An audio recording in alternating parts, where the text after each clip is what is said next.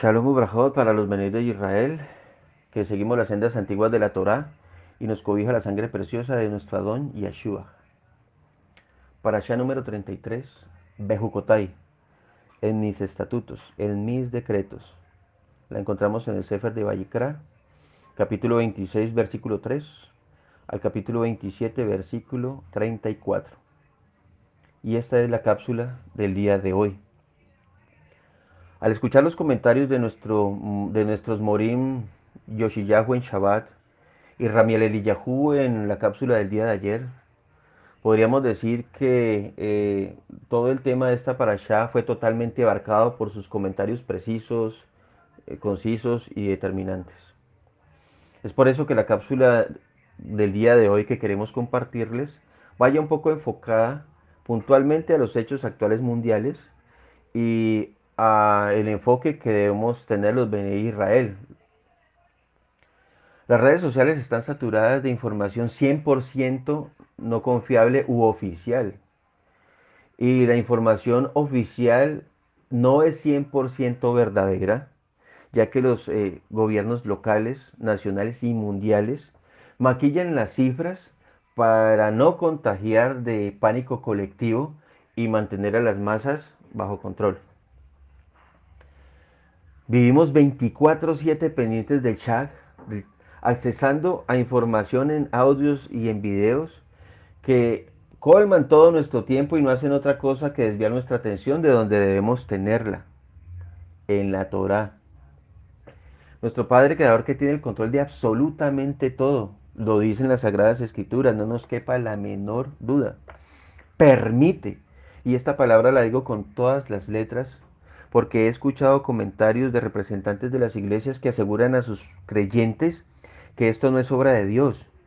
Pero no podemos desconocer que el Padre permite que los siervos del maligno accionen sus instrumentos de destrucción. Recordemos que el maligno no actúa sin permiso del Todopoderoso, porque hasta ese reconoce su majestad, como está en el Sefer de Job, capítulo 1, versículo 12, el mismo creador, nuestro Abacadosh, hablando con Hasatán, le dice, y todo lo que él tenga lo pongo en tu mano, hablando de las riquezas de Job, de su familia. Pero a él no le toques, porque él es mío. Y después de otras frases más, el Hasatán sale de la presencia del Creador a obedecer, sin rechistar, sin preguntar, sin solicitar explicaciones, eh, ni cuál es el plan del Creador al respecto, a cumplir reverencialmente con, lo que le ordena la majestad del Creador. Dicho lo anterior, no es ningún secreto que nos enfrentamos a una serie de acontecimientos adyacentes al virus, por la manera como afecta nuestra integridad, nuestra economía, nuestra salubridad, nuestra seguridad social eh, y otros factores que se salen de, de nuestra cotidianidad y por ende no sabemos darle manejo y optamos eh, por entrar en miedos y compartir y replicar toda esta información de manera indiscriminada y nos unimos a las cadenas de oración para que Dios nos libre de todo mal. Esto que acabo de decir aplica para el pueblo gentil, para las demás naciones. Sí es cierto, que a nivel mundial estamos viviendo una crisis desprendida de una pandemia y las demás eh, eh, ítems que afectan nuestra vida social y mundial. Pero como Benella y Israel estamos obligados a enfocarnos de una manera espiritual y no permitir que lo que percibimos por nuestros sentidos nos desvíen de lo que espiritualmente la luz, la luz sea opacada por la oscuridad del mundo. Tenemos que ser, utilizar esa luz que se compartía en la cápsula anterior para iluminarnos, iluminar nuestras familias e iluminar nuestro entorno. El ejercicio que tenemos que hacer es diferente. Como venéis del pueblo de Israel, sobradamente sabemos que lo que decreta nuestro Padre se respeta y no podemos entrar a torcer el pulso a nuestro Creador como se compartió en Shabbat. Sabemos que las oraciones, las sí, las oraciones de los gentiles no ascienden a los shamaim, mas sí las tefilot de su sadik. Nuestro Elohim es apaga incendios. Si le buscamos debe ser con un corazón verdaderamente arrepentido. Él en su omnisciencia lo sabe. Él conoce las razones y los corazones que le buscan. No podemos engañarle. Nuestro propósito de Teshuvah y Tikkun deben ser verdaderos, como fue compartido en la cápsula anterior. Lo que nos aplica como pueblo Kadosh en estos tiempos de obligatoria quietud y que, repito, han sido autorizados por nuestro Abba Kadosh.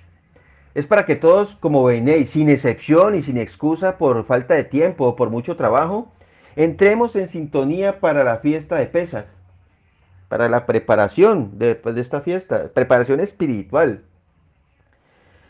La gesed y fidelidad de nuestro Padre no tiene límites. ¿Cómo nos ama? Él se inventa y se desborda en ayudas para que nosotros, su pueblo, podamos cumplir con, como Él quiere con el cumplimiento de esta fiesta de Pesa. La enseñanza de la luz, así como la teoría del vaso medio lleno, deben caminarnos a hacer el mejor ejercicio espiritual para llegar a Pesach sin levadura,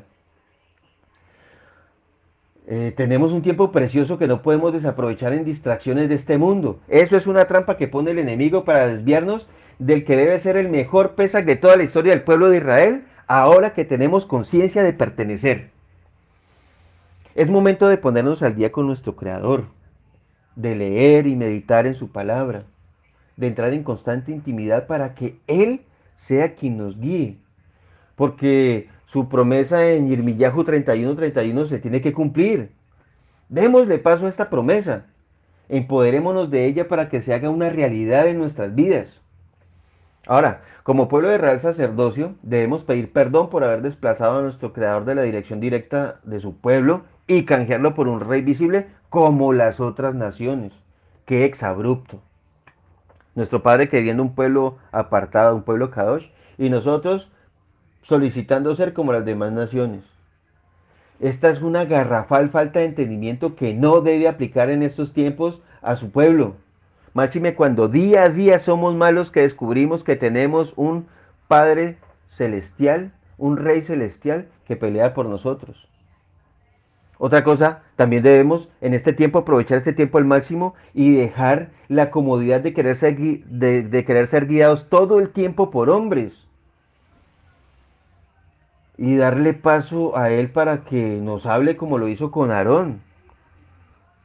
Nuestro Padre Creador muchas veces habló con, con, Moshe, la mayoría de las veces, pero también en, momentos específicos habló con Aarón y los Kohanim, sin desconocer y respetando como lo hizo Aarón, la autoridad que buenamente pone nuestro Creador en el altar de la Calá, de nuestra amada congregación.